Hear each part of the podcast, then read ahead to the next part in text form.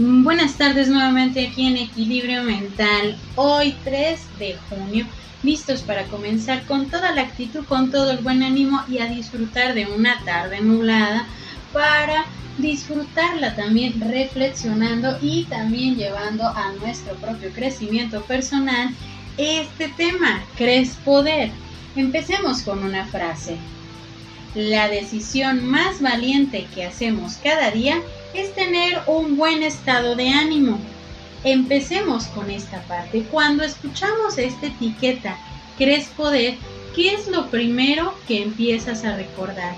¿Qué es? ¿A dónde te lleva ese pensamiento? ¿Cuántas cosas dejaste pendientes o no las realizaste por esta etiqueta que muchas veces nos acompañó? ¿Crees poder? Conforme pasan los días, los años en nuestra vida, nos damos cuenta de que las cosas van cambiando.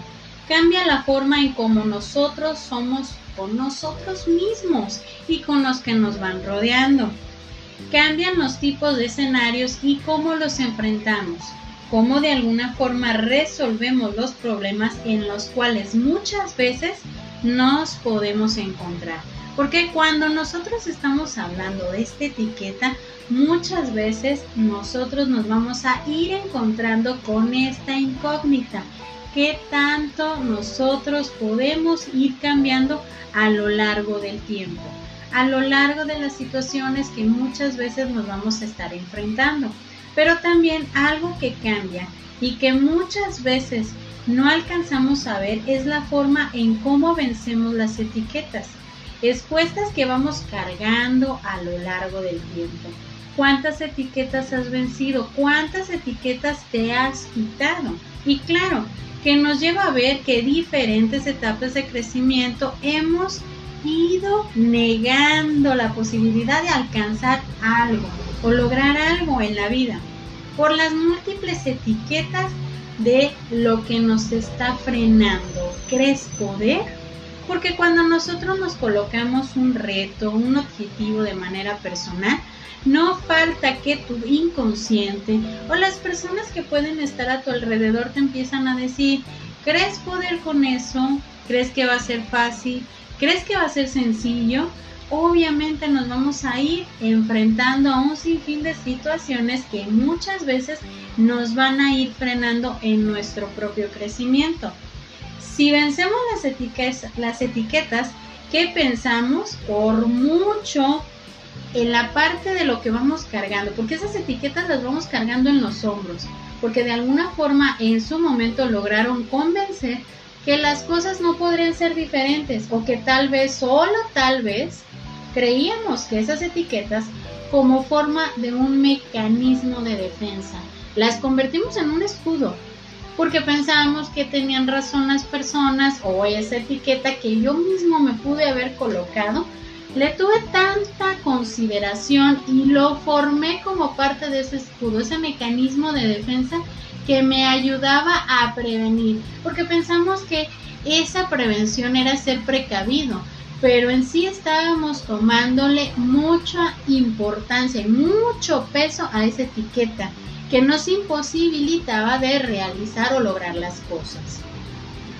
Y en relación de lo aprendido en las etiquetas, vemos que existe un efecto Pigmalión, algo tan abstracto e inmaterial como las expectativas sobre uno mismo y el resto de las personas.